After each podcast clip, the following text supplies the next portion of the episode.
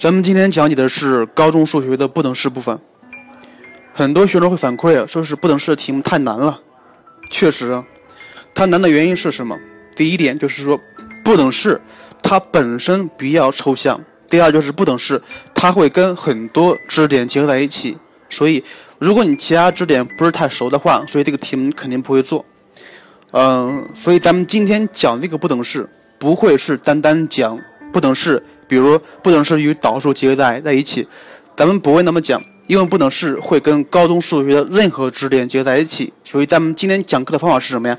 是剖析不等式本身它本身的一些东西。所以这个时候我需要你认，你需要认真的听一下。呃，因为咱们今天主要讲内容是第一点是。不等式它本身有什么作用？第二就是高考题会采用不等式的形式有哪些？第三就是解决高考题里面不等式的常应用的方法以及常规的思路有哪些？最后一个是什么呀？最后一个是脱离不等式的这种这种数学题本身，咱们升华一下，看一下不等式类题目它所采用的数学思想以及数学思维有哪些？呃，好了，咱们从咱们正式的开始讲。呃，在讲之前需要说一下，本节课的知识点不会那么详细。咱们今天是想是主要是把不等式它是一个怎样的形式、怎么样的东西说给你听，里面不会掺杂任何题目。呃，想学好不等式，首先你的基本功必须要扎实。什么是基本功呀？就是你初高中学过的所有函数以及一些简单的复合函数，它们的不等式的解法，比如一元一次、一元二次、反比例指数、对数幂函数，这些不等式解法你必须要掌握了，这是你解决不等式题目的关键。呃，另外再再说一点，就是说我刚才说过那些函数里面，你特别需要注意的是一元二次不等式的解法。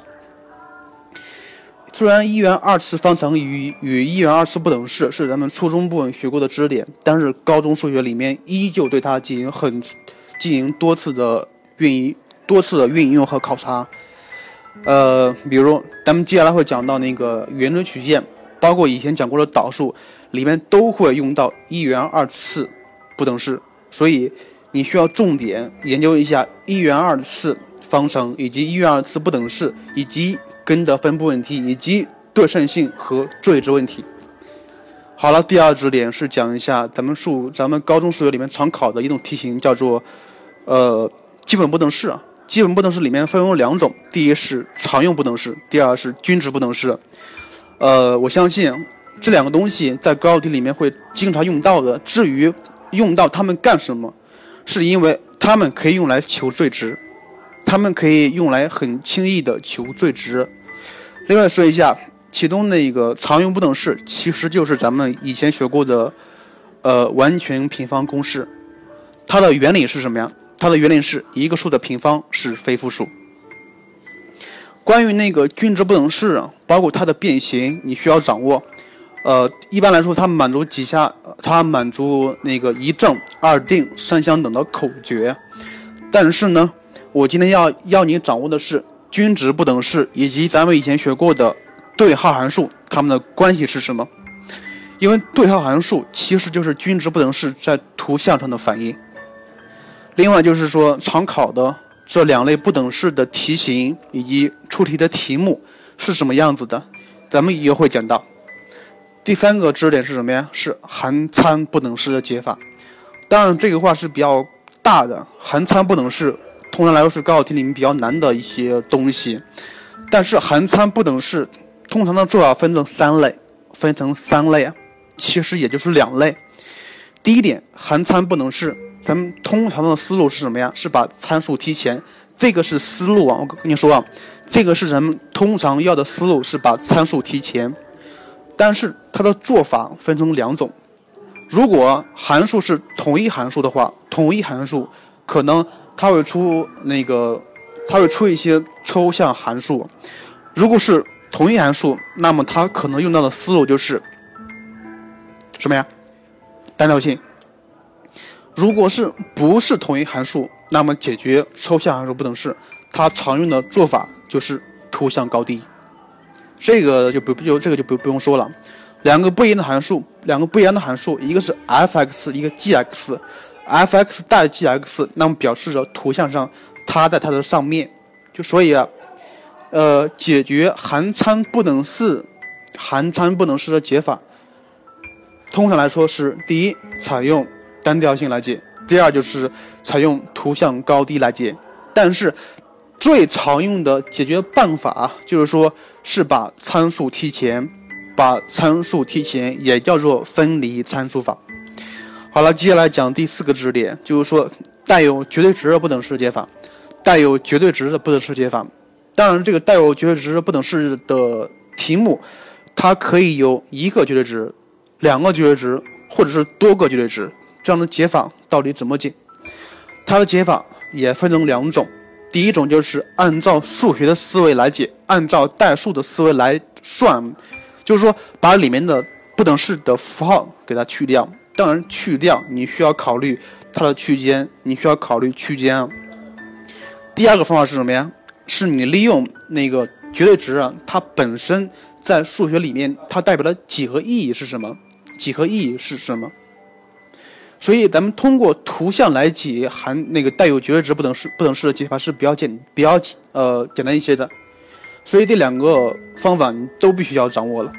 最后一个，呃，是一个考点，但是本身并不难，叫做线性规划类题目。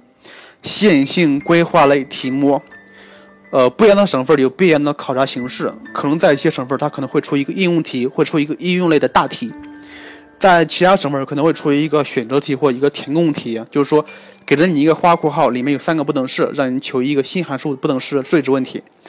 这样的解法，你可以参考参照咱们书本上的画图，画图找出可行域，然后再上下平移来解。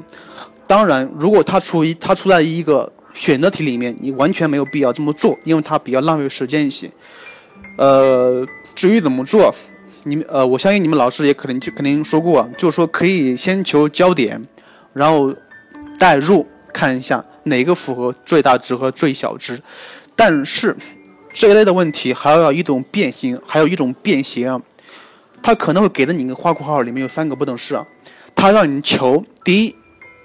一个分数上面是 y 减三，底下是 x 加一这样东西，或者是它让你求一个 x 方，嗯加 y 方的最值问题，这样的东西你需要考虑它的几何意义是什么？比如刚才说过的那个分数，其实就是不等式的斜率，不，它它就是不等式里面的斜率问题。第二个就是圆的问题，呃，所以你看一下我刚才说的一二三四五，总共是五个。知识点除了第一个之外，其余的四个，它们的解决思路都有两种。第一种是从代数法来解决，从代数法来解决；第二就是从几何法来解决。但是我本身比较倾向于从几何法来解决，因为不等式出题的形式通常是函数，函数里面有个思维叫数形结合思想，所以数形结合思想里面的图形。是解决不等式问题的一个常用的解法，而且是比较简单一些的。嗯，咱们今天主要是讲这个不等式的通讲问题啊，关于某一个知识点里面所涉及的一些比较详细的问题，包括他们的解法，咱们以后会以后会说到，而且咱们会对不等式的问题进行重点讲解。